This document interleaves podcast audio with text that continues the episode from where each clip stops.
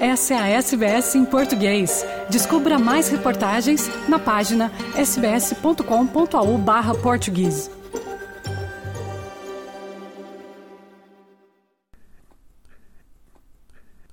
É Fernando e ouvintes da SBS. A TAP Air Portugal, companhia aérea portuguesa, propriedade do Estado, mas em processo de privatização, privatização a ser iniciada certamente ainda neste ano, está finalmente outra vez com exploração positiva, atingiu um lucro de 111 milhões de euros no terceiro trimestre do ano passado. São os números oficiais mais recentes.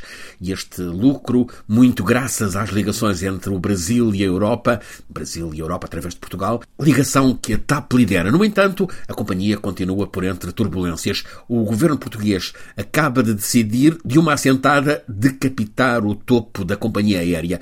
Demitiu a presidente executiva, a CEO, a francesa Christine Ormier-Widner, e o presidente da administração, o chairman da TAP, o português Manuel Beja, que já estão substituídos por um ex-gestor da TAP, Luís Rodrigues, com um currículo eh, respeitado, de resto muito elogiado pelas comissões de trabalhadores e sindicatos. Causa para esta demissão do topo da TAP uma instituição pública, a Inspeção-Geral de Finanças, concluiu que o acordo celebrado entre a TAP, através da sua presidente Cristina e a ex-administradora Alexandra Reis, é nulo e é danoso.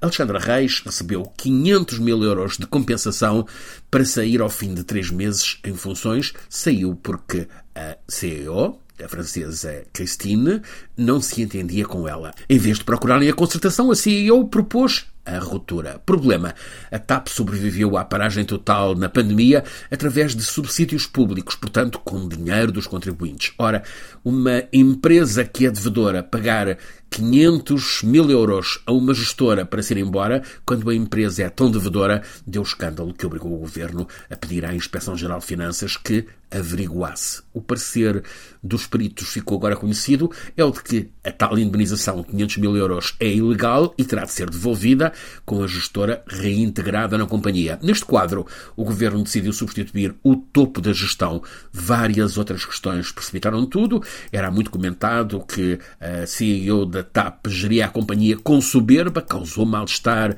a contratação sistemática de diretores estrangeiros, pessoas da sua confiança pessoal e afastamento de portugueses, também o recrutamento da namorada do personal trainer do marido, pessoa considerada sem qualificações que o justificassem, ou então a decisão de fazer despesas pouco razoáveis numa empresa pública em reestruturação. É de notar agora uma novidade. Os sindicatos da TAP, a Comissão de Trabalhadores, sempre tão amargos, estão a declarar que o novo presidente, um homem veterano da companhia, pode levar a TAP para bons voos.